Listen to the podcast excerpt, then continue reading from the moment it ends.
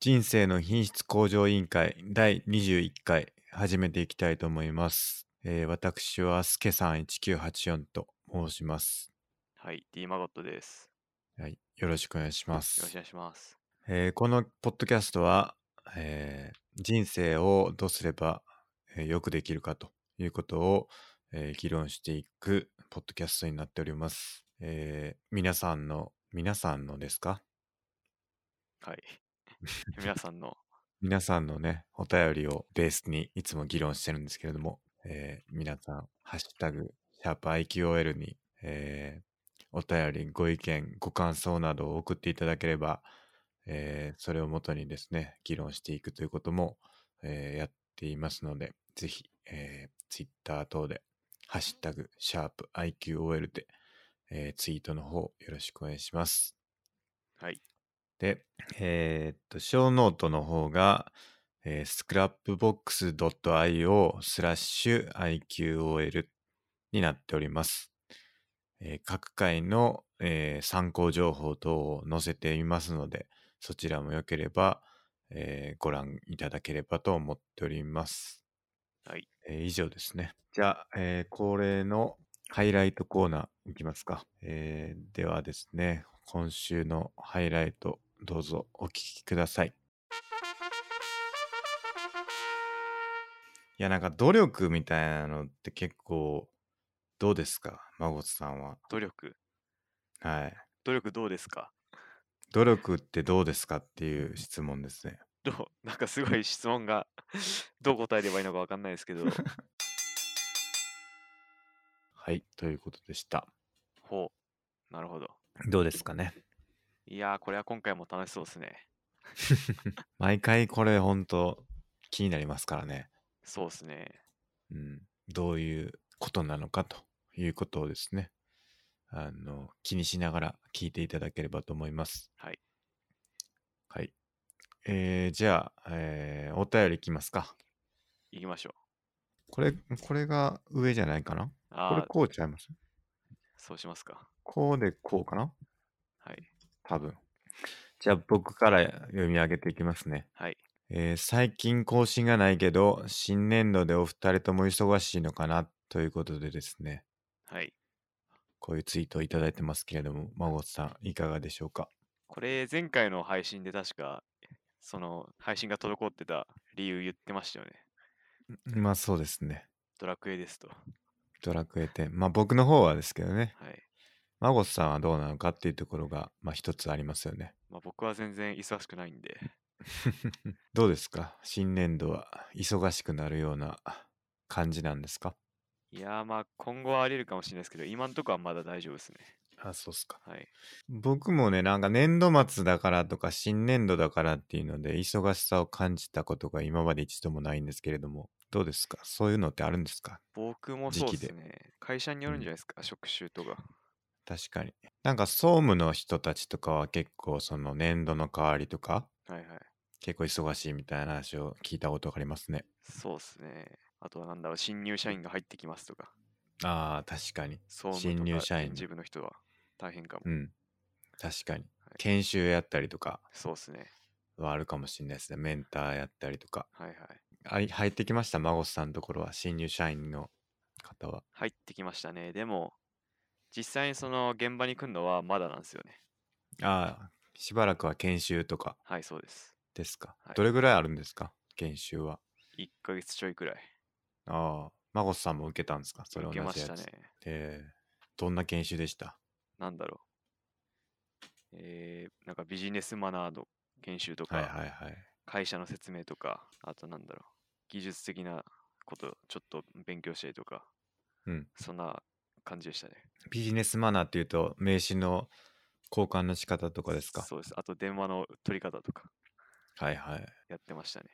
なるほど。はい、僕、社会人なんでか一回も電話取ったことないんですよね。マジっすか？はい。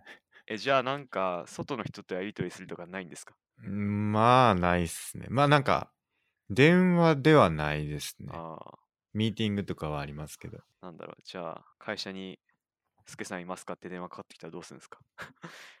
かかってこないですね。絶対ない。マジなんか変なリクルーターみたいなはい。人からかかってきたりしますけどね。会社宛てに。マジっすか？それ、そんなんあるんですね。ありますあります。変なね、なんかね、結構有名な話があるんですよ。ほなんだったかななんかね、これ出てくるかなあーちょっと待って、これすごい面白いのがあるんですよ。あ、これこれ。トニー・モリスっていう人がいるんですよ。う。ほう。知ってます？いや、知らないです。このトニー・モリスっていう人が、すごい有名なんですよね。どういうふうに？あのね、なんかね、メールが来るんですよ。ほそのトニー・モリスっていう人から。う。はい。オファーみたいなやつが。ほでこれ結構いろんな人が受け取ってて、う。はい。すごいこのトニー・モリスっていうのはあのなんていうんですか実在するのかみたいな 感じもあってそのいろんな界隈のはい。エンジニアにめちゃくちゃ送ってるらしいんですよねえこのトニー・モリスっていう人が。ー、はい。でこのトニー・モリスっていう人はあまりにこう有名になりすぎてはい。トニー・モリス・ミートアップっていうのが開催されて 本当だ、出てくるね。トニー・モリスは来ないんですけど 来ないっすか？そうすごい面白いんです今、その、トニーモリ・モリスミートアップのタイムテーブル見たら、トニー・モリスによる基調講演って書いてあるんですけど。多分来てないですね何者なんだ？トニー・モリスへの100の質問とかね。でこれタゴ・モリスっていう人がいるんですよ。あの結構有名なエンジニア。あちょっと名前がき聞こえてるっていうだけで、名前が、はい似てるっていうだけで、ななんかタゴ・モリス枠っていうのも作られてますけどね。そいうやこれ結構すごいです。48人で38、3人も来てますからね、これ。人気者だな。人気者です。で、このトニー・モリスの所属してる会社のはい。別のはい。人からメールが来たことがあるんですよね。メールというか電話？電話。電話が会社にかかってきて、はいあのーその会社の担当というかそのなんて言うんですかその電話を受けると人から、あのー知ってますみたいなこと聞かれてうん。「いやわかん誰か知らないです」って言って、はい。知らないですって言言ってくださいって言ったらなんか「いやプロジェクト一緒にやってるから絶対言ってくれたらわかるはずや」ってまた食い下がってますけどとか言って すごいしつこいしつこくしつこくこう連絡を取ろうとしてくるのがかかってきたりしましたしね。電話すごいですね。なんかうん周りでもかかってきたことないですけどね、電話は。いやなんかね電話かけてくる人いるんですよ英語でねしかも、英語で。えええらしいです僕絶対知らないんではい。追い返してくださいっていつも言ってるんですけど、なるほど。うん、ねまあだから電話は僕取ったことないですよね、えーすごいですね、それ逆に。取れないですよだからもえ、もしくう怖怖はく、て。社はい。内同士で電話ってないんですか、あないですねないんだ。ないです、ね、今までゼロだったんですか？あーまあでも前職ははい。そういうなんて言うんですか？風習ちょっとあったかな。え、でもよくなんか、メール送ったのに返信来ねえから、電話で追撃してやるかみたいなのないですか？ないです。ないんだ。スラックっすね。ああ、 Slack でも反応ねえから電話で追撃してやるかとかないですか？まあ今の会社とかだとまだ規模がちっちゃいんで、はいはい。まあ席まで行きますよね。なるほど。うん。だから電車、電話ないんですよ。ああ、そうなんですね。うん。まあでもやっぱ、まあエンジニア、うんでかい会社になってくると、ビル分かれてたり、部屋分かれてたりして、はいはいはい。相当な距離があ確って、確かに。まあ、ちょっとそういうの反応ねえから電話して直接いろいろ話すかっていうのは結構あるんじゃないかなと僕は思ってました。なるほど。はいじゃあ、マゴスさんは結構電話でやるってかことですか？いや、僕も電話好きじゃないんで、はい電話は最終手段ですね。なるほど、はいどうなってんだっていうってことですね。もうそうですね、もう相当追い詰められた時に、まあしょうがねえからかけるかみたい殴り込みいいっすね。な。殴り込み、勝ち込みに勝ち込。み。まあまあ電話ですけどね。僕はもう殴り込みっすよ。どうなっとんだと。近いならいいかもしれないですね、それで。うん。大体あのチームが割と近くの席になるような設計になってたりするんで、はいはい。だからもう振り向けばいるみたいなほ状況が多いですかね。まあそれが一番やっぱ便利ですよね。うん、そんな感じかな。まあだから新入社員が入ってきたけれども、まだはい配属はされてないと。そうです。いうことですねはい。なんでまあ僕ら忙しくないってことですかね、基本的に。まあ結論で言うと。そうねそういうことです。そうですね。だから収録はね、結構やってるんですよ。はいちょこちょこ。なんですけどね、収録しただけでは出せないということで、僕がそれをまあ大体3時間ぐらいかけてあの編集してるんですけれど、それがね、結構時間取れないっていうのがあって、そうですね。まだ20回も配信されてないんでね、あの、急がなければいけないと思ってるんですけれど。スケさん結構時間とマネーをかけてるんで、早く Patreon の整備してほしいですね。確かに。まあ、マネーは最近かけてないですけど、あんまり。はい。最初のマイクぐらいですか？マイク、ソフト、ああ、確かに。 SoundCloud。はい。そうですね。はい。あとはまあ、毎回のビールですかね。ビール。そうですね。ビール代。飲むなとはい。いう意見もありましたけれども、はい。今日も一本だけは飲ませていただいてということで、はい。やっていきたいなと思っております。じゃあ、次のお便りいきますか。はい。じゃあ僕いきますか。お願いします。アルケイディス CRTKL チーム working hard on Saturday to keep our rivers clean in DC ということで、海外からのお便りですかね。これ3連続ぐらいじゃないですかね。結構来てますね、海外のお便り。かなり来てますね。これ同じ人ですか毎回？いや、違う人ですね、これ。また違う人？まあ多分、まあ実際ツイート見ていただければわかるんですけど、写真も載ってて、はあの、あ川をきれいにしたよっていうボランティア報告だと思います、多分。い。これはなぜ僕らのつあれに来たのかということですね。そうですね。なぜ IQL にタグをつけたのかと。そういうことですね。うん。いいですね。でもなんかこう、ミートアップ感があって、この写真ですけど。我々もどっかボランティア清掃有名になったらやりますか。そうですね。はいオフ会と、うんピザ食ってますね。ピザ。ちょっとこのピザがアメリカンな感じを出してますね。このゴミちゃんと捨てるんやろなっていうことだけ気になりますけどね。そうですね。しかも集めたゴミもめちゃくちゃこれでかいもんが多いですね、なんか。これ粗大ゴミじゃねえかっていうのが、粗大ゴミ。これはすごい、これ放置していったら結構迷惑っすよ。そうですね。うん。すごい活、いい活動ですね、しかし。はいこんな、やってそうですね。僕らはこのアルカディス応援していきたいなと思います。はい。じゃあ、これはまあ、いいですか。こんなもんで。こんなもんで大丈夫です。聞いてる、もしあの、魔法、魔法プキンさんが聞いてたら、はい。ありがとうございましたと いうことをお伝えしたいなと思います。はい。じゃあ、次行きますか。お願いします。えー19の感想。孫さんが正論暴力をめちゃくちゃ気に入ってて面白かったです。これからも正論暴力でボコボコにしてほしいです。あと、お相撲さんが四股を踏むように足を広げてから前屈すると、その時だけですが、体が柔らかくなります。ということですね。これちょっと僕は気になったんですけど、はい。ボコボコにしてほしいですね。僕の話なんですかね。スケさんがボコボコにされるとこを見たいっていうことなんですかね。そういうことですか。はい。うん、そういうことなんだろうなとは思うんですけれども、はい。まあそういう期待の声があるっていうことであればあの 期待に応えていかなければいけないという覚悟を持っていきたいなと思いますね。はい。やっぱ正論暴力いい言葉ですね。あそうですか。はい。とても気に入ってます。あのージャスティスハラスメントっていう言葉もありますからね。そうですね。ぜひ気をつけていっていただきたいなと思いますね。はい。ちょっと訴えられない程度にしようと思います。なんでしょうね正論っていうのは強いですね。強いですよね、正論。うん。やっぱよく思ってるんですけど、はい。正しいことって揺るがないなって思うんですよね。なんか揺るがないから、なんか強いみたいな。殴ったら痛いみたいな。うん。いうところあるかなってよく思ってます。なるほど。常にこの正論暴力っていうのはいいんだろうかというのはちょっと気になりますね。まあ、僕はもう生きるモットーとしてうん。正しいことが全てだと思ってるんで、なるほど。はい。まあでもなんかよくあ言うじゃないですか。はい。合ってんねんけど、みたいな。あっていうけど、合ってんねんけど、ちょっとなんか言い方あるんちゃうみたいなんてあよくあるじゃないですか。はい。それはどうですか？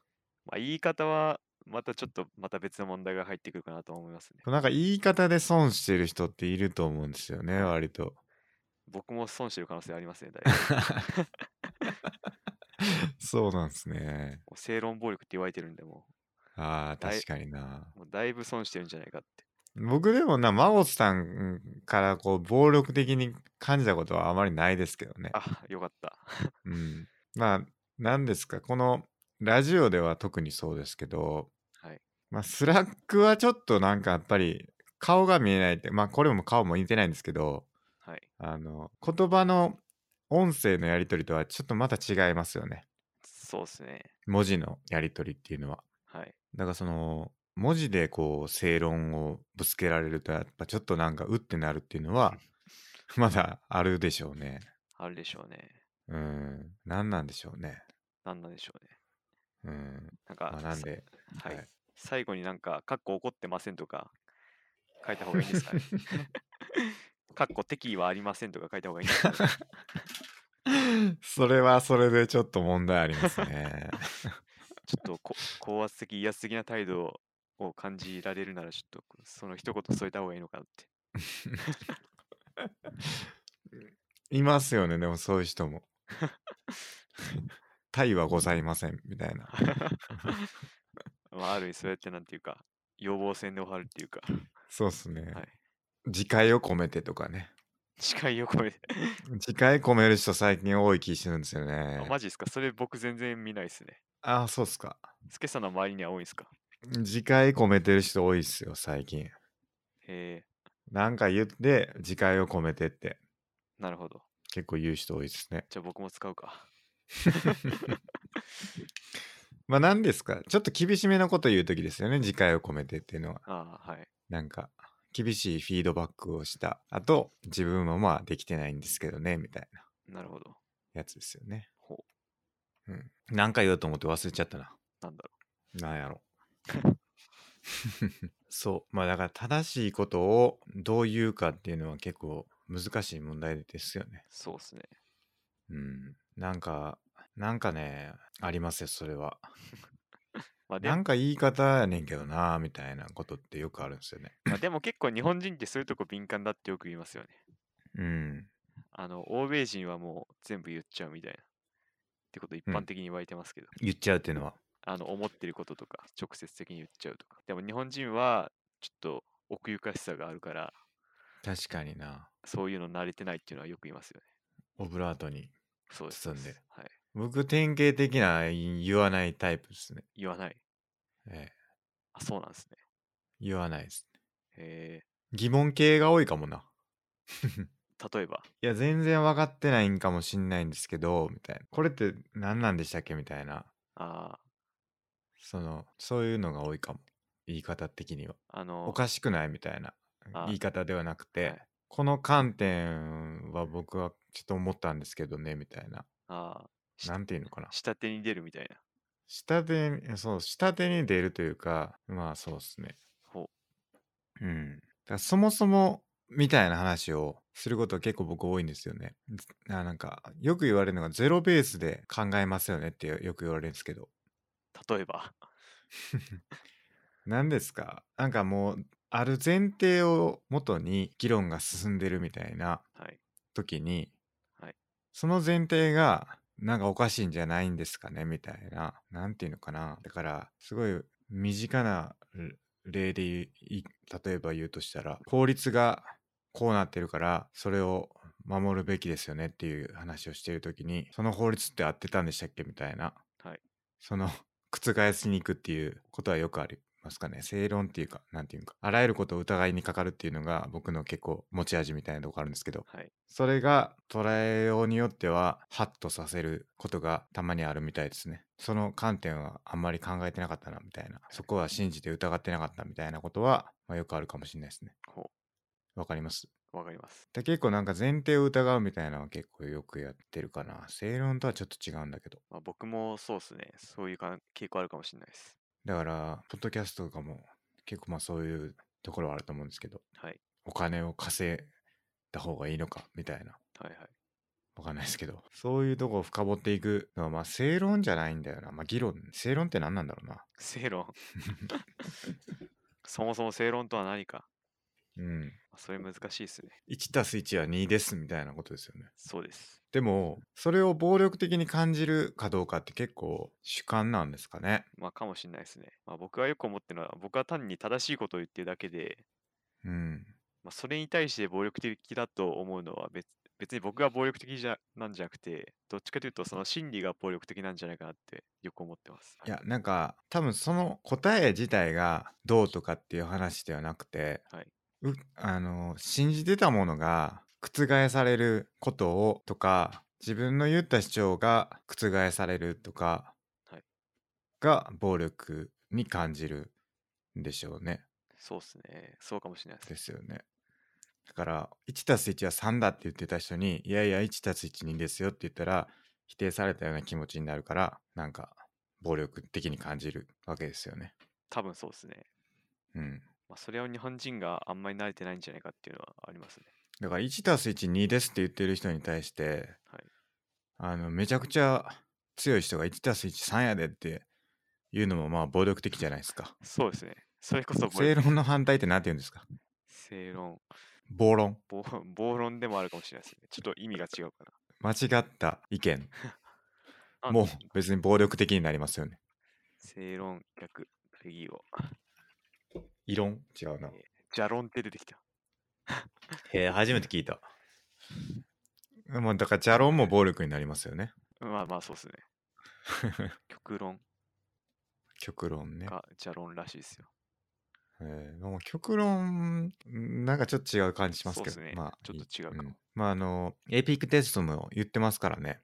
はい。なんて言ってました？あの、事柄に対してどういう印象を持つかっていうのは、まあ自分の問題だっていうことを言ってるんで、その事柄自体は別に、なんていうのか、あの悩みを持たす要因ではなくて、悩みっていうのは事柄に対して、えーどういう印象、心象を持ったかっていうのが悩みの原因であるとほいうようなことを言ってますね。なるほど。つまり、それを暴力的って感じる自分に問題を、問題？なんかその、まあ、暴力的と感じるのは自分の問題だということです、なるほど。事柄に対する正論っていうのはもう事柄なんで、はい人々を不安にするものは事柄にではではなくて、事柄についての思惑だというようなことを言ってますね。なるほど。だから結構ね、僕は思うんですけど、それは結構意識しないといけないと思うんですけど、議論してて、なんかこう、その意見がすごい正しいなって思うんだけれど、正しいなって思いつつ、でもなんか言い方が気に食わんから、なんかその正しいという意見すら、なんかちょっと受け入れきれない自分に僕は気づく時があるんですけどそういう時はちゃんとこう認識して、意見だけはちゃんと取り入れようっていうのは結構い意識しないとついついこう坊主に行くけりゃ今朝まで憎いみたいな感じで正しいこと言っててもそいつムカつくからもうなんかそれも聞かんとこうみたいなことになりがちなんじゃないかなって気がしますね。なるほど。なんか僕そういうのあんまないですよね。あ、ないっすか。否定されてなんかイラつくとか、はい。違うことを正しいこと言われて、なんか腹立つとか全然ないんですよね。うん、はいはい。むしろなんか正しいこと言われたら面白いなって思いますね。なんすかね僕も別に正しいからどうとかではなくてなんかもうちょっと言い方あるんちゃうかなみたいなそのインターフェースが気になっちゃうっていうのがはい。よくありますねなんかそれはあれですね。あの、分析哲学でいう意味とはい意義の話ですね。ほなんか、例えば、その同じものを指してても、言い方によってなんかちょっと違うニュアンスが含まれるっていうのがあって、ううんうん。まあそれが意味と意義なんですけど、うん。まあどっちがどっちだか忘れちゃいましたけど、うん。なんかそういうのが言葉にあるよっていうのを、あの、分析哲学の、えビトゲンシュタインとか言ってましたね。はいはいはい。へえ。この前ビトゲンシュタイン聞きました。ビトゲンシュタインっていう名前が出てきましたね、何で出てきました。先輩が前職の先輩がはい。オフィスに遊びに来てその時に発表してたんですけどその発表資料の中にビトゲンシュタイン出てきてそれがね何やったかな？ちょっと待ってくださいね。それがこれだ。うーんと語り得ぬことは沈黙しなければならない。って知ってます？もちろん。それがのび太の名言だっていうんで出てきました。なんで伸びたな。なんかのび太のあれであるみたいですよちょっと貼りますねこれちょっとスクラップボックスに貼りますねはい。なんか、のび太の一コマで出てきたみたいです。究極の真理とは何か、ああでもない、こうでもない。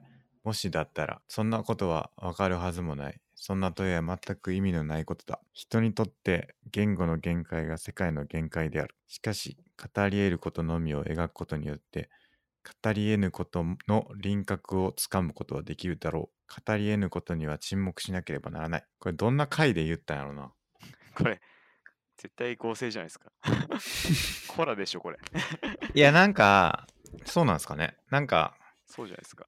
これではなんか、そういうのをひけらしたか、ひけらかしたかったんじゃないかっていう話になってましたけど、その時は。いや、なんかこれよく見たら、なんかコラっぽくないですか？ああ、そうなんですかね。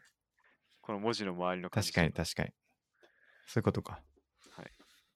確かに。でもこれ結構僕はなんか面白いなと思いましたね。なんかこれ同じようなことをやったなっていうのがあって。確かあれ、やりたいことリストの時に話したと思うんですけど、やりたいことって見つかりにくいよねっていう話で、はいやりたくないことを書き出していくと、それによってやりたいことの輪郭が出てくるみたいな話をちょっとしたと思うんですけど、はいそれと結構同じこと言ってるなって思って。語語り得ることを書いていくこととか語り得ることを書いていくと語り得ぬことの輪郭がつかめるっていう。そういうことですよね。わかんないですけど。まあでも今このウィトゲンシュタインの哲学を思うと、うん。なんか全部言葉で全部真理を表現できるっていうか、うん。言葉でこそ真理を獲得できると考えてたとする考えてたとするならならば、なんかだいぶ偏った考えだなっては今思いますね。なるほど。はい。何があるんですか？それこそ芸術とかって言葉じゃないけど真理をはい。表現しようとしてるもんだと思うんで、なるほど。はい。確かに。言葉だけじゃないよと。そうです。なるほどな。まあでも、実際すでに言葉だけじゃないとか我々の身近にもあってそれこそ電話とチャットで感覚が違うっていうのもはいはい。そういうことだと思うんですよね。確かに確かに、はいなんか最近どっかで読みましたけどなんな何で読んだんだか忘れましたけどあーあれあれか芸術と違って本は手元に置けるみたいな話がありましたねほう。ちょっと話違うかもしれないんですけどはい。美術って美術館に行かないといけないじゃないですかはい。実物見ようと思ったらはいはい。でも本って買ってしまえば手元に置けてしかも安いじゃないですかそうっすね美。術館の芸術とかに比べたら、はい。その違いがあるよみたいな話を読みましたね。ちょっと文脈違いますけど。やっぱコピーできるって強いっすよね。うん。芸術作品はもう一点もだからコピーなんてできないけど、そうそうそう。本はまあコピーしまくれるから、そうそう。それ強いなってよく思いますね。そうですよね、はい。だからその伝わり方っていう意味ではそのもちろん本を書いた人が直接こうなんか登壇したりとかしてはい。伝えるものと直接話して伝えるものとかっていうのはまあその本に書いてある内容とはちょっと違うんかもしれないですけど、はい本をみんなが読むっていうのは結構比較的同じ情報量を同じように受け取る手段としては結構有効だなという気がしますね。そうっすね。うん、まあ受け取り方はその人の力量次第っていうのはあるんでしょうけど。あの世界史でも活版印刷がドイツでできてから世はいはい界が変わったって言いますからね。うん。はい。このインタビュー記事で読んだんだ。まあだからちょっと話変わりましたけど、はい。まあ正論っていうのがあっても、まあなんか受け取り方とか結構変わってくるなっていうか、はい。あるということが僕は言いたかったわけですね。はい。で、思考を踏むようにって言うんですけど、僕はもうやっぱりそのその時だけっていうんじゃなくて。根本的に体柔らかくなりたいなって思いますね。それどうやるんですかね。わかんないです。僕もずっと生まれてからずっと体硬いんで、はい。あの柔らかくなる方法が分かんなくて、はい。毎日努力すればどうにかなるんですかね。いや、それ、あのあって、はい。僕リツイートしたんですけど、ちょっと今貼りましたけど、この体が硬い男性が7ヶ月で股割りができるようになったっていう動画があって、ほう。これ、この動画結構すごいんですよね。けど長7ヶ月もかかるのか、これ。なんかね、すごい苦労して、こう、やってんすよ。えずーっとこう、足広げてはい、頑張って。ー、じゃあ僕も7ヶ月かかるってことか。頑張っていけば、はいいつか柔らかくなるんじゃないかな。なるほど。頑張ろう。頑張るしかねえ、こ僕はあの、あれですから、毎日やってますから、れ。もう前屈。歯磨きしながら、そなるほど。体柔らかくしたいですね。したいっすね。うん。頑張りましょ頑張ります。う。はい。じゃあ、今日は100リストですか。はい。お便り以上なんで。そうですね。100リストはあんまり記録できてないんですけど、僕はその PRML っていうのがあるんですけど、それは一体。パターンレコグニッション、なんだっけな。パターンレコグニッション、グニッションマシンラーニング。平たく、平たくすると。 Pattern Recognition Machine Learning っていうんで、パターン認識と機械学習ですね。そのまま日本語訳にすると。なるほど。これがですね、あの、すごく機械学習界隈では評判というか、まあなんかよく挙げられる、まあ基本書のようなものなんですかね。で、結構難しいんですよ。なるほど。あの、多分学部の教科書とかそんな感じのイメージなんですけど、結構難しくて、これをまあ、さらっと一周しようっていうのを僕は100のリストで上げてたんですけど、これを開始しましたっていうことですね。まあ全然終わってなくて。始めたってことですね。始めましたっていう報告です。なるほど。はい。まだ全然できてないんですけど、はいこれを始めたっていうのが一つありますね。はい。で、えーっと、ペットファインダーの話をなんかちょっと、あの、お便りでもらってて、ペットファインダー。あの、カグルですね。ああ、はいはい。カグルのペットファインダーの結果どうやったんやったと、はい。あの、いうことを、あの、お便りもらってましたけれども、あの、あの結果は全然ダメでしたということで、大した結果は出ませんでしたということなんですけれども、一緒にやってた人がですね、あの、銅メダル取ってて、すげえ。やられたなと。はい。これはやられっぱなしじゃいけないぞということを決意しまして、なるほど。あの、つ次はもうちょっと頑張りたいなというふうに思っておりますね。はい。それが家具ですよね。あとは、えーっと、ディープラーニング系のところはちょっと進捗がなくて、で、そろそろあの FP の申し込みをしないといけないっていうお時期があ忘れて来てるんじゃ。ないかと思って、あの、講座申し込みをね、やろうと思ってるんですけど、まだちょっとやれてないんで、はい。ちょっとしばらくしたらやりたいなと思ってますね。FP、そうか。そうそう、そうなんです。あとは、あんまり進捗がないんですけれど、なんかあったかな？これちょっとざーっと見て。えーっと、ないですね。あんまり今週は進捗がないですね。ない。うん、うん、ないですね。なし。なし。それじゃあ、それ以外なし。公共欄もちょっと最近やれてないんですけど、はい。またやりたいですね。なるほど。はい。こんな感じです。はい僕の方は。まこさん。僕の方ですけど、改めて見たんですけど、なしです。ここに来まてちょっとやべえなって思いましたね。やばいですね、これ。やばいっすよ。21回、進捗、んあまりなしと。そうなんですよ。なんでちょこれはどうういうことなんですかね？だんだん、あの、難しいのが残ってきたってことなんですかね？あそれも絶対あると思います。ちょっと意識的に取り組まないと。終わんないようなもんが増えてきたなっていうか、そればっか残ってるなっていうのがありますね。確かに。はい。僕はね、あの、ゴールデンウィーク近いじゃないですか。はい。それちょっとなんかやろうかなと思ってますね。ちょっと大物は。まあ、僕、ゴールデンウィークやろうと思ってるのは、はい。映画、ドラマ系。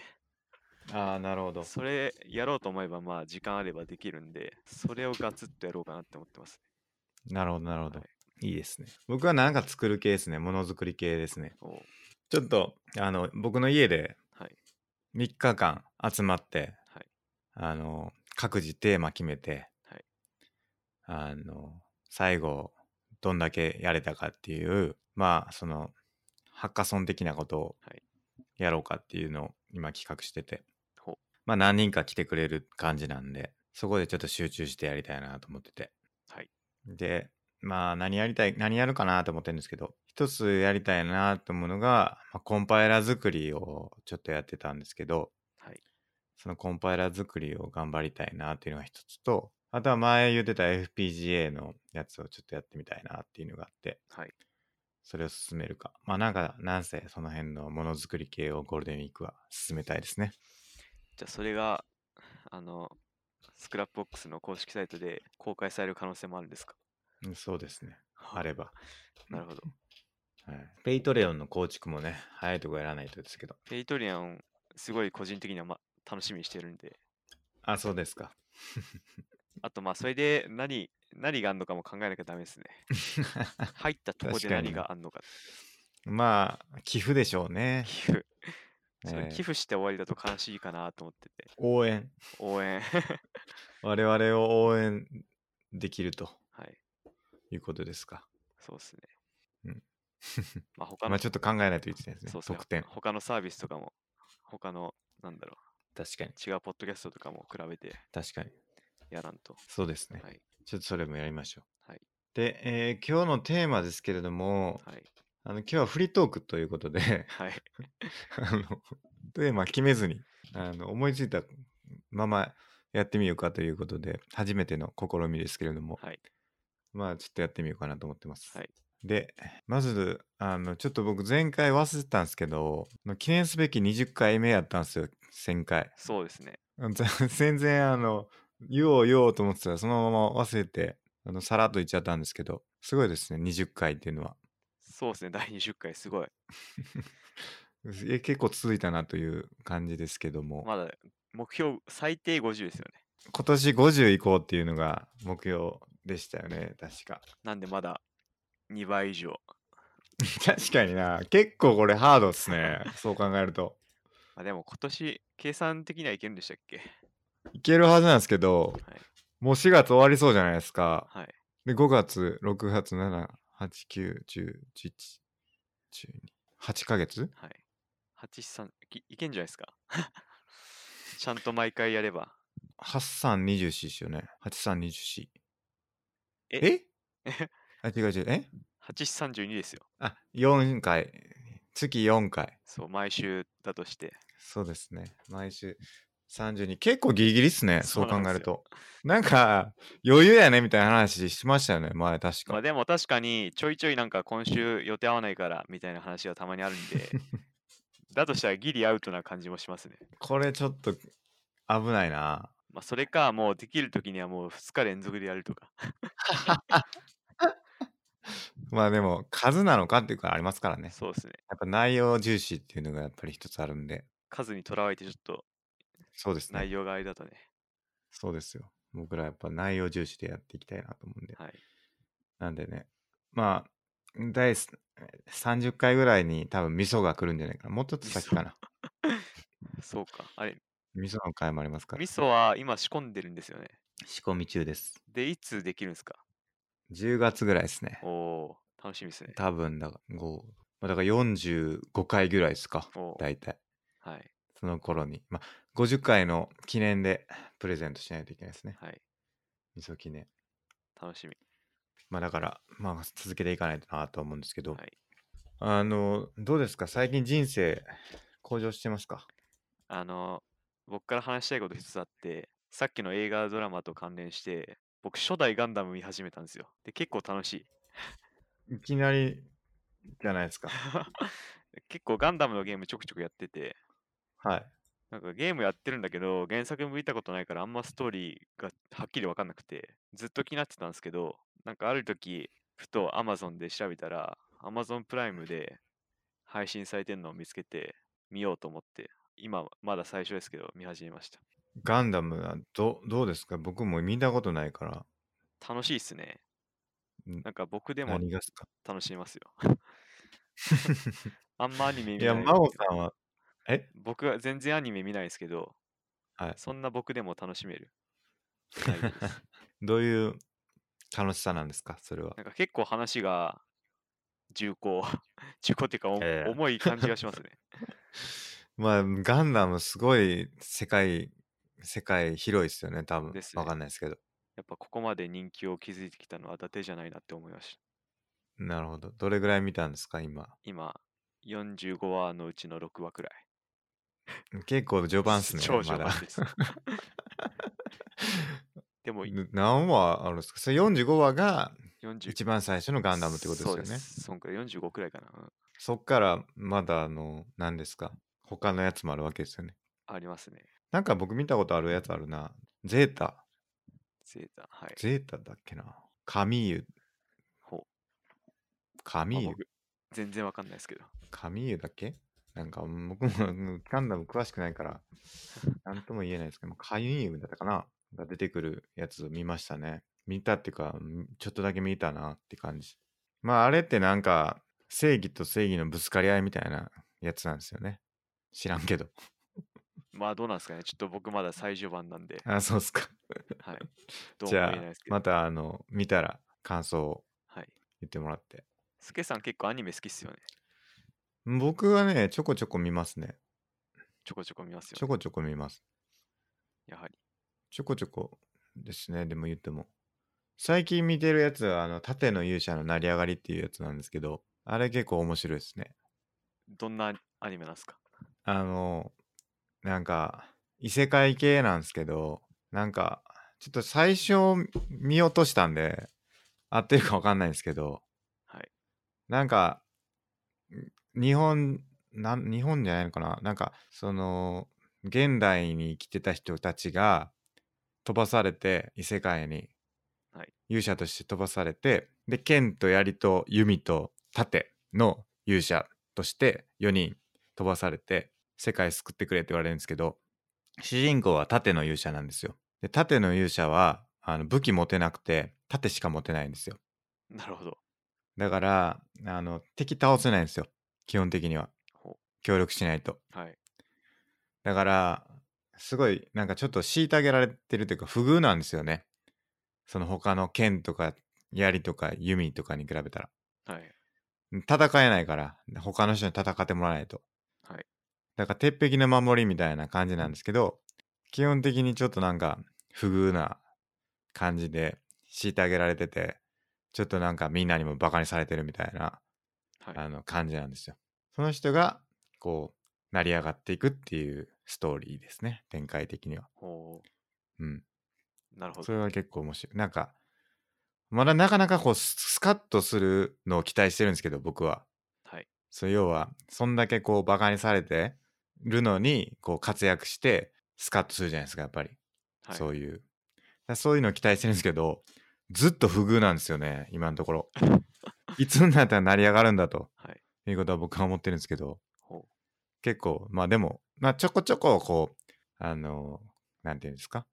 およくやったなって感じの展開もあってう。はい。まあなんか面白いですねほやっぱねそういうの僕結構好きかな俺杖系とかう。なるほど。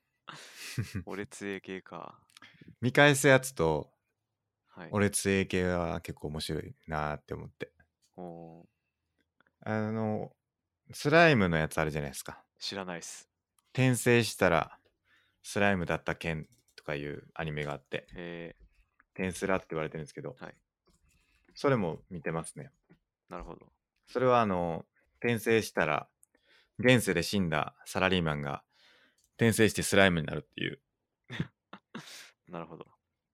やつなんですけど。でもそのスライムがめちゃくちゃ強くてあの最強みたいなスライムで。スケさんが好きなやつ。そうそうそう。それですね。そんな感じのやつですね、え。これはちょっとねなんか間延びしててて最近ちょっとあんまりなんですけど。結構最初の子は面白かったですね。今2期やってんのかな？ー、それはテレビで見てるんですか？テレビですテレビです。あ、深夜やってるやつとか。あテレビじゃないかな。D アニメストアだかな。え。それ見てますね。ー、D アニメな、なんだろう、ドコモドコモかな多分。そうそう。であと、ちょっと気にしてるのが、アニアニメってないんですけど、漫画で、あの、結構面白いなって思ったのが、最近。はい。あれ、なんだっけな。えーっと、例えば、ラストダンジョン前の村の少年が序盤の街で暮らすような物語っていうのがあって、はい。すんごい長いタイトルなんですけど、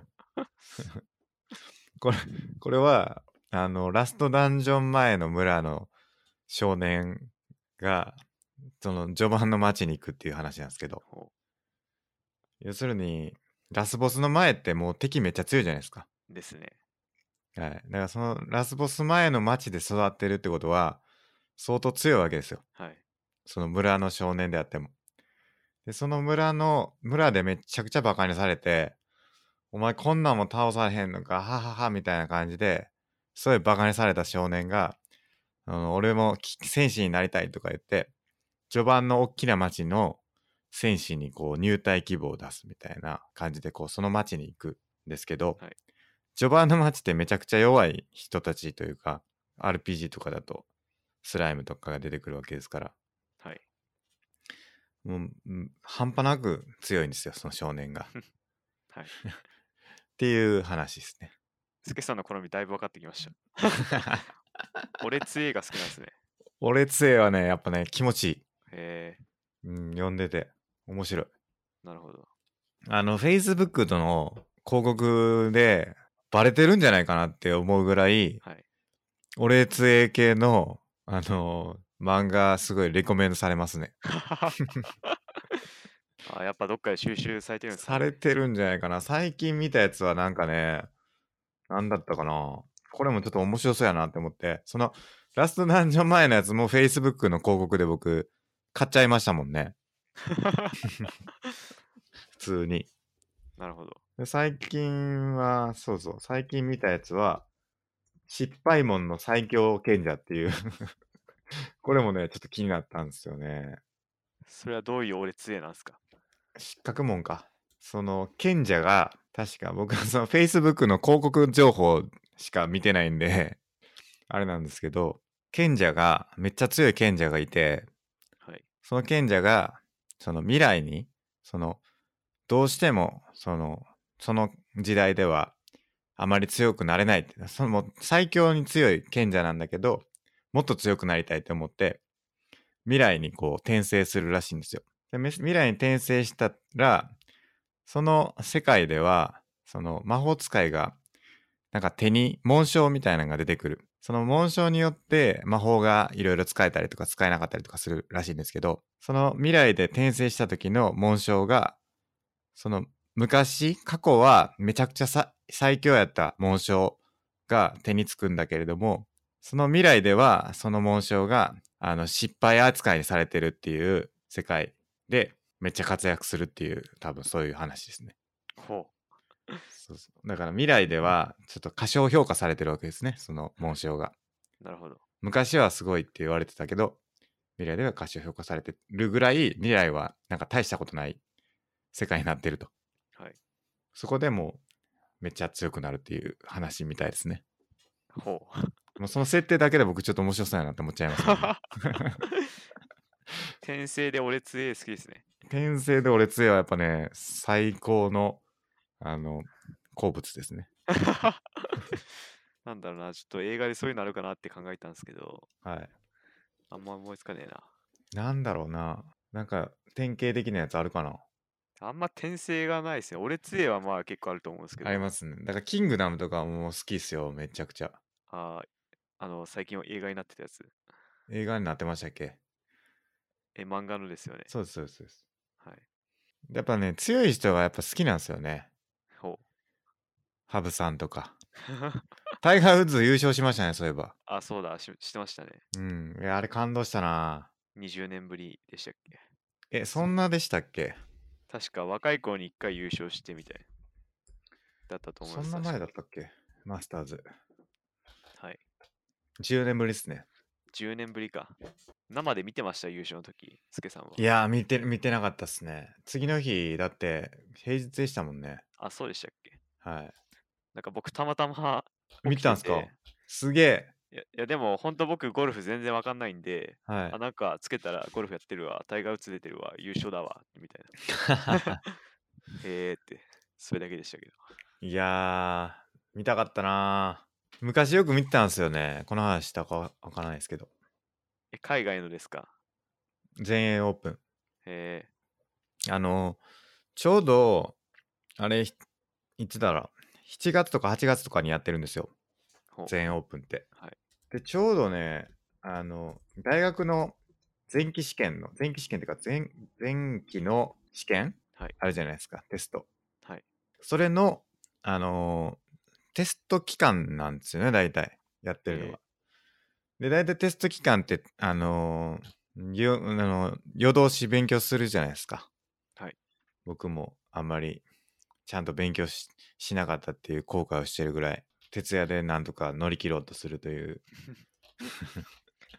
ことをやってたんで、はいで徹夜で勉強するときに、あの、いつもつけてましたね、全英オープン。なるほどうん。その時めちゃくちゃ強かったですよ。タイガー・ウッズ。そうですね前はすごかったですねうん。だってなんか、常になんかもう10打差ぐらいついてる一人旅とか言って、あの、えー言うてましたよ。まあ、そっからなんかいろいろなんやかんやプライベートでもあって姿消したなと思ったら、また来たよみたいいやー、よかったっすね。な。はい。すごいわ。うん、タイガーやっぱすごい。スケさんはゴルフやるんですか、ゴルフは、まあ今まで4回ぐらいですかね、やったことあるえぐらいです。ー、どうですか？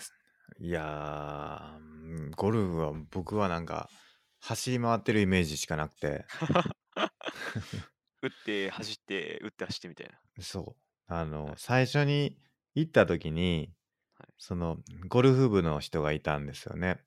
え慶応のゴルフ部って結構強いらしいんですけど、はいその慶応のゴルフ部の人が一緒に回ってくれて、あの、もういいからと、ー、いいから。走れと、ひたすら走れということをアドバイスされて、えはい。あの、打ち方とかはもう気にせんでええから、もう適当に打って走りまくれと 言われたんですよね。もうそれランニングじゃないですか。えランニングじゃないですか。ランニングっすよ。みんなこうカート乗ってる中、僕なんか林の中ずーっと走ってますからね。打ったらもう、いや、あの森の中入るし、はい。もうひたすら走って、しんどいっすよ。めちゃくちゃです。よね。200、210とかだった気がしますね、最初にほうラウンドした時のゴルフのスコアが。わかります？あれ、いく、いくらが平均っていうかなんていうか、えっと、パーが72なんですよ。ほ確か。う。じゃあ相当、200、プラス140っす。やばいっすね。ええよく数えたねって、その、会社の監査役杯みたいなやつやったんで、はい。あの、社長とか来てて、はい。社長によく数えたねって褒められましたね。もう途中から数えてないっすって僕ならなりそうっすね。てかもうやってないっすみたいな。え いや、僕はもうしっかり数えてね。えらい。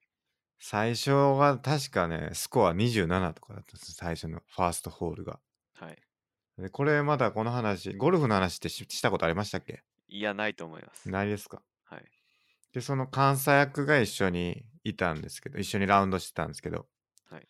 その終わった時に、いくつって聞かれたんですよ。はい。で、こう年齢聞かれると思って、あ26ですって言ったんですよね。その時はい26歳やったんで。いやいや、違うよって、スコアだよって言って、すいません、27ですって言って、あの、スコア聞かれたら、もうスコアの方が悪かったっていう、あの そういうのがありましたね、そういうやりとりが。えすごい、あの、普通だって6とか7とかですからね。ー、そうっすね。27とかってもうなんかありえないスコアですから。まあでもその監査役にも覚えられてたみたいで、はい。あのスコアの子どうなったのって、その後よく聞かれるよって、そのゴルフ部の人に言われて、それ以来行ってないんですけど、っえー、てことがありましたね。ゴルフ難しいっすよね。難しい。まず僕やったら当たんない気がしますもん。いや、あのね、打ちっぱなし行ってから行けば大丈夫っすよ。ああ、うん。打ちっぱなしか。うん行ったことないな。行った方がいいっすね。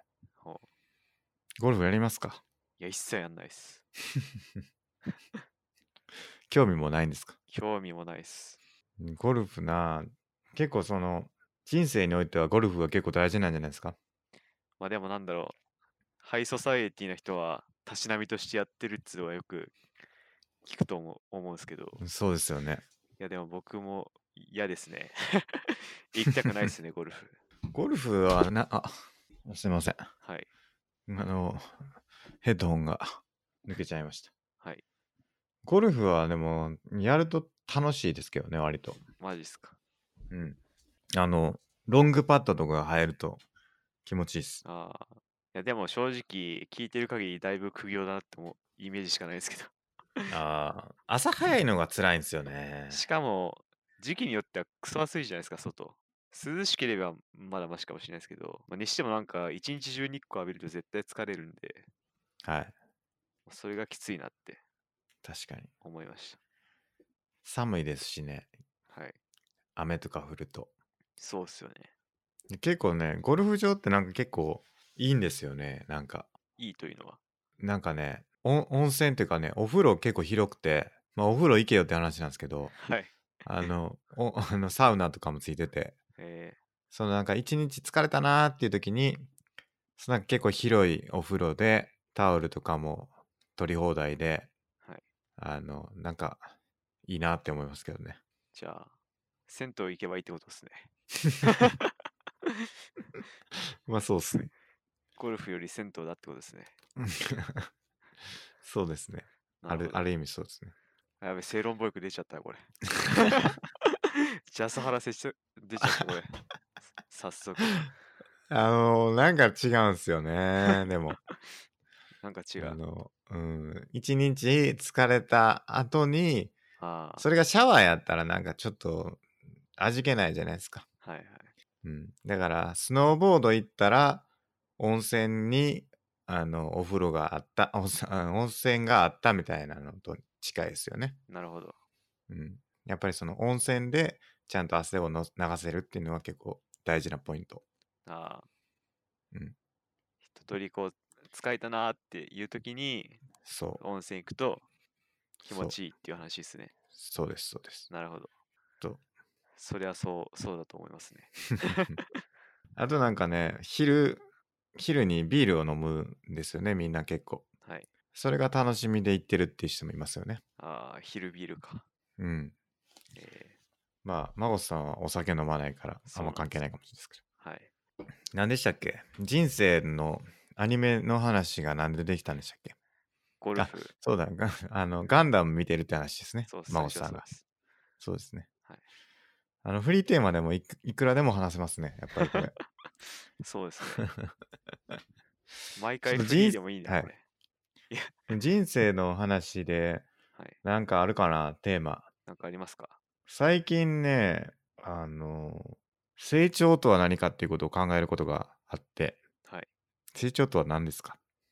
何ですかね。まあ、何の成長かにもよるんじゃないですか。まあそうですねはい。まあでもそれは何でもいいんじゃないですか？例えばまあ、多分、まあ、大体のものは今までできなかったことができることじゃないですか。うんそれが成長かなって思いました。今までできなかったことができるようになるはい。のが成長であると。まあ、格闘技の成長なら、今までできなかった技が実践でもできるようになるとか、うん。いうことかなと思ったんで。うん、確かに。はい。その、その話でいくと、はいその聞いた話だと、何を言ってたかっていうと、えーっとね、まあ、成果っていうのがあって、はい。まあ、格闘技で言うと試合に勝つとかですかね。はい。例えば。っていう成果があって、その下にスキルとか能力とか知識っていうのがあって、その下に行動とか振る舞いがあって、その下に、えー思いとか哲学とか、なんかそういうのがあるっていう、あのその人はアイスバーグ理論って言ってるんですけど、お。あの要するに成果っていうのは氷山の一角であって海からまあ表に出てるのが成果とするとその下にはあのたくさんのそういうものがなんていうんですかねそのそういう、うん、支えるベースとなるものがあるよっていうことが言っててその一番下にある土台にが思いとか哲学でそこが大きくなればなるほど行動とか習慣に影響があってでそれが変わる結果スキルと能力が身について出てくる成果もでかくなるみたいな理論を言ってて、はいでそのあのアイスバーグって言ってるんですけどその三角形はい。を大きくすることが成長であるとほいうようなことを言ってましたね。う。なるほど。うん。だから、能力とかスキルだけを身につけても、その能力とかスキルを支える思いとか哲学とか行動とか振る舞いとか、そういうものがあの伴ってこないと成果っていうのはあんまり大きくならないんじゃないかっていうようなことを言ってましたね。ほう。うん。どうですか？まあ、大体そうだなとしか、ちょっとあんま深い感想が出てこないですけど。まあでもなんだろうな。うん。なんか結構思想ですね、それは。うん。理論というより思想だなって思いましたね。はいはいはい。そうですね。はいそうですね。だからあんまり感想はそうですね。出てこなかったなっていうところです。なんかね、僕でも、なんかちょっと怪しいなと思ってて、その理論がですか？そう。はい。怪しいというか、まあそれはそうかって感じなんですけど、思いとかってあっても、はい。能力身につかないじゃないですか。まあ、うーん。まあそうかもしれないですね。いや、なんかね、知識とかって、やらんと身につかないと思うんですよ。ほ要するに、頑張るぞって思って、はい東大合格するぞって思っても、何も勉強せえへんかったら絶対受からないじゃないですか。う。はい。まあ、よっぽどのなんかセンスがあればあれなのかもしれないですけど、はい全く勉強しなかったら、まあ、それがあれなんでしょうね。その、頑張るぞって思いが強いから、行動が変わって、勉強する行動を取るようになって、能力が身につくっていう話なんでしょうけど、はい。なんかね、思いだけ強く持ってればいいんだみたいなことではないのかなって僕は思ってて、はいうん、なんかね、それがね、すごい気になったんですよね。まあでもそれソクラテス風に言わせれば、はい。思いだけがあってうん行動が伴ってないなら、それは思いが弱いっていう,、いうことだと思いますね。なるほど、はいそういうことですね。ちゃんとした相応の思いの強さがあれば、おのずと行動にも出てくるっていうことだと思います。はいはいはい。そういうことですよね。はいだから、100のリストが実行されないのは、その100リストをやりたいという気持ちが足りないと。そうなんです。なぜやるかということを理解できてないとか、はい。行動に紐づいてこないってことですね。やりたいことリストが実行されないのは、そういうことか。そういうことです。はい、うん。確かにな。僕もドラマ見ずに、100リストにあったドラマ見ずにガンダム見てるんで、見たいという気持ちが強くなったわけですねそ。うです。ガンダムの方が見たいなっていう気持ちが強くなっちゃったっていう確かにな。確かにな。はいいや、なんか努力みたいなのって結構、どうですか？マゴツさんは。努力？はい。努力どうですか？努力ってどうですかっていう質問ですね。どうなんかすごい質問が どう答えればいいのかわかんないですけど、う 努力は何、どうなのかということですね。ーんなんだろう、僕努力正直したことないと思ってますよ、僕自身。マジっすかそれはすごいな。でもなんだろう、それこそさっきの話と同じで、はい。なんか努力が先にあるんじゃなくて、あるうん目的があって、その目的をちゃんと理解して行動した結果、はい世間で言われる努力に相当するっていう感じだと思うんですよね。なるほど、なんでなるほど。こう、ここの中で努力しよう、努力しようって思ったことは僕一回もないと思いますよ。なるほどな。はい、やりたいという気持ちがあるから、世間で言われる努力になってるそうです。と。はい、なるほどな。僕格闘技強くなったのも、世間的に言わせれば勉強して努力したっていうことになるかもしれないですけど、別に僕そんな気持ちなくて、ただ好きだからやってたらこうなっちゃったっていう話なんで、なるほど。なんか努力しようが先に来るのはちょっとなんか僕はあんま感じたことないですね。確かにな、確かに確かにそうかもしれない、はい。言われてみると僕もあれですね今なんかちょっと努力っていうので考えたらその Coursera のコースとかでディープラーニングとかマシンラーニングの勉強してるっていうのは、はいまあある種努力やなーって思ってたんですけど、はい。でも僕はそれはなんかやっぱり身につけたいとかマスターしたいとか知りたいっていう思いがあってだからそれをやってるわけですけど。はい。まあでもそれがあるからやってるんであってはい。なんか努力しようと思ってやってるわけじゃないっていうのはまあ確かにそうだなっていうか。でもなんか頑張ら頑張ろうっていうことを思わないとついサボっちゃうっていうのもあるんですよね。まあサボるのはそれソクラテス風にまた言わせると重要性を理解してないってことなんだと思いますよ。うん確かにね。確かに 重確かにそうっすね。はいうん。いやそれはすごい納得感がありますね。重要性理解してるときはやっぱりやりますもんね。そうです、おのずとやるはず。でもどうなんだろうなゲームをやっちゃうっていうのと、はい前この話ちょっとしたと思うんですけどなんかお便りでもらった時に、はいゲームをやりたいっていう気持ちとやらなければいけないことをやるどちらが人生豊かになるんでしょうかっていう質問がありましたよね前、ありましたね。えーそれですよねでもゲームやっちゃいますよねやっぱりまあ僕はやっていいと思ってますからね。そうっすよね気が済むまでやればいいじゃんって僕は思いますね。ゲームをやりたいという気持ちっていうのは何なんでしょうね。何なんですかね。なんかちょっと性質違いません？まあでもなんかそこに義務感がないからやりたくなるのかもしれないですね。なんか人間って基本天の弱だからやらなきゃダメって言われてたらやりたくなくなってうん。別にやんなくてもいいよって言われてたらやりたくなるみたいな。うん。そういうのも若干ありそうでだなと思いました、ね。確かにな多分ゲームも毎日1時間これだけやってこういう成果を出すように目指すみたいに言われたら嫌になると思います それどっかで見たことありますね。はい、子供がゲームを嫌いになるやつっていうやつ。ああ、ありましたね。進捗管理毎回するってやつ。そうです。どこまでクリアするかを 毎日報告しなさいって子供にやると一気にやる気をなくすっていう。そうなんですよね。その傾向がやっぱ我々にもあるんじゃないかな。まあ子供に限らず人間誰しもうん。そのあるんじゃないかなっていう気はしますね。確かにな。はい。でやっぱりそのやる意義っていうのをちゃんと理解してはい。あげればおのずと変わってくるよと。そうです。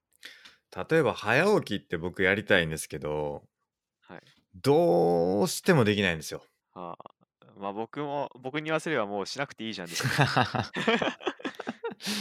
どうしてもできないです。けど、ちゃんとその早起きの有効性をスケさんががっつり調べて、うん、どれだけ得するかを理解したらできんじゃないですか。いや明確にね理解してるんですよ。あ、じゃあで足りないんですね、多分その理解が。で早起きとかじゃないんですよ。もうもはや。どういうことですかいやあの僕休日もう気づいたら3時ぐらいまで寝てんですよね。はい。まあ3時はちょっと遅いですけど、まあ2時とか1時とかぐらいまで寝てるんですよ。で、ちょっとなんかご飯食べたりなんかして、あの、ちょっと昼寝とかして、気づいたらもうなんか6時とかなってて、で、ご飯食べるじゃないですか。またすぐご飯食べて。そうしたらもう8時とか9時とかなってて、もう休日があっちゅう間にす過ぎ去っていくんですよ。これすごいもったいないなと思って、はい。ちゃんと朝起きて活動したらもうものすごい長い時間を感じることができるんですけどもうなんか昼に起きた瞬間もう休日がもう全く半分ぐらいになってるんですよねだからすごいもったいないんですけどそのもったいないっていう気持ちはあるにもかかわらずやっぱりこう寝たいっていう気持ちが勝っちゃうんですよねはい。うんこれはどうしたもんかなというのがありますけどねもうそれはもう天秤にかけたら寝たいの方が重いっていうだけじゃないですか。う んまあそうですねなんでちゃんと、ちゃんともっとこう、なんていうか、早起きしたいっていうなら、もっと早起きの有効性を考えないと。確かにな。その考えが足りてないってことか。そうですね。確かに。なんか僕昔友達の結婚式があのー昼からあるっていうんで11時ぐらいかな。青森であったんですよね。マジっすか？さえ、で僕朝 出て11時から？そうそう。で朝ね。出たんですよ、あのこっち東京飛行機で確か。5時だったかな。家5時ぐらいに出て。はい。向こう着いたん8時とかだったんですよ青森着いたん、はい。7時ぐらいに着いたかな、7時ぐらいに青森着いてそこからバス乗って青森の市内に出てでも時間あったからリンゴ狩りに行ったんですよね。リンゴ狩り。すごいですね。その午前の微妙な時間でリンゴ狩り行く、その勢いすごいですね。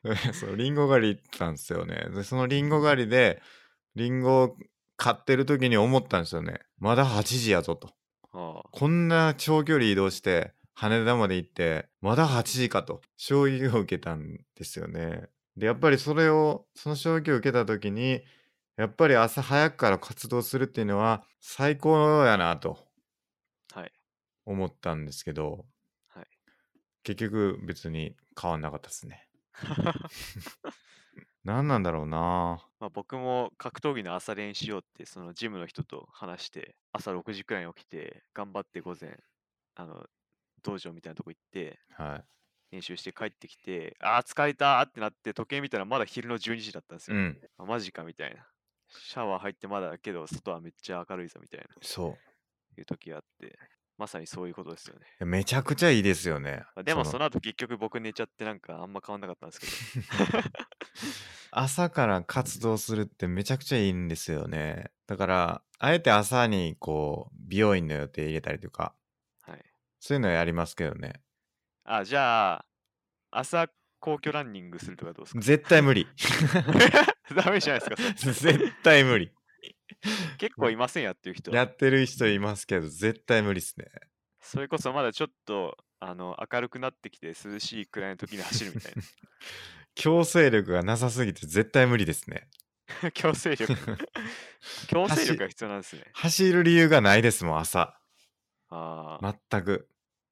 え、でもそれこそ誰か家族なり友人なりとうん待ち合わせて一緒にやるとかだとまた強制力が出てくるかもしれそうない。ですね。まあ友達とかだったら、あれですけどね。いやー、いやもうしんどいや、やめとこうやって言っちゃいそうですけどね。もう多分それで言っちゃってる時点でもう寝る場合、この寝るの 重みが相当重いですよね。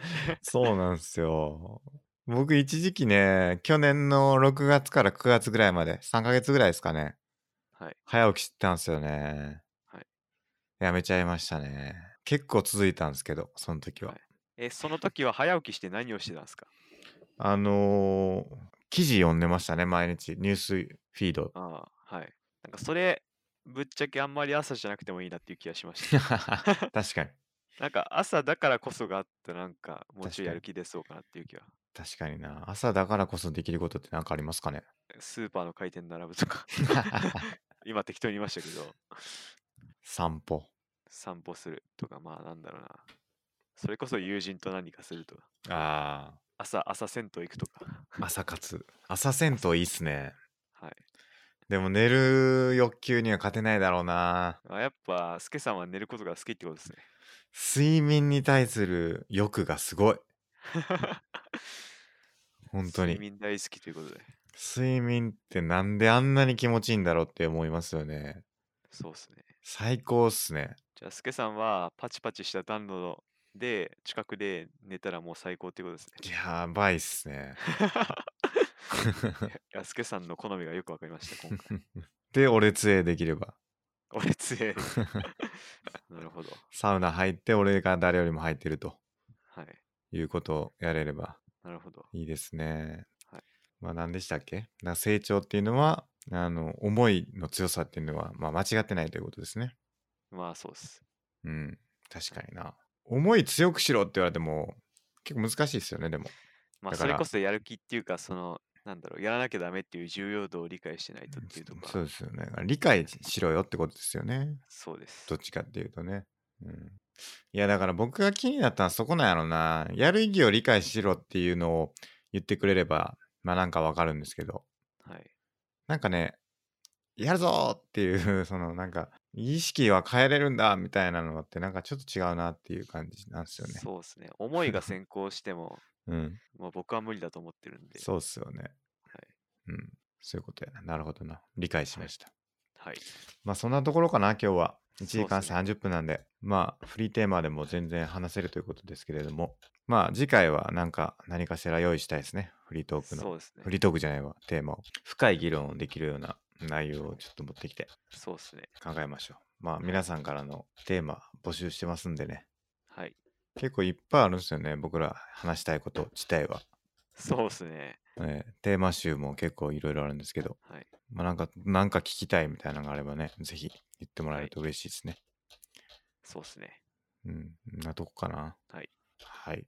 じゃあ、本日もありがとうございました。ありがとうございました。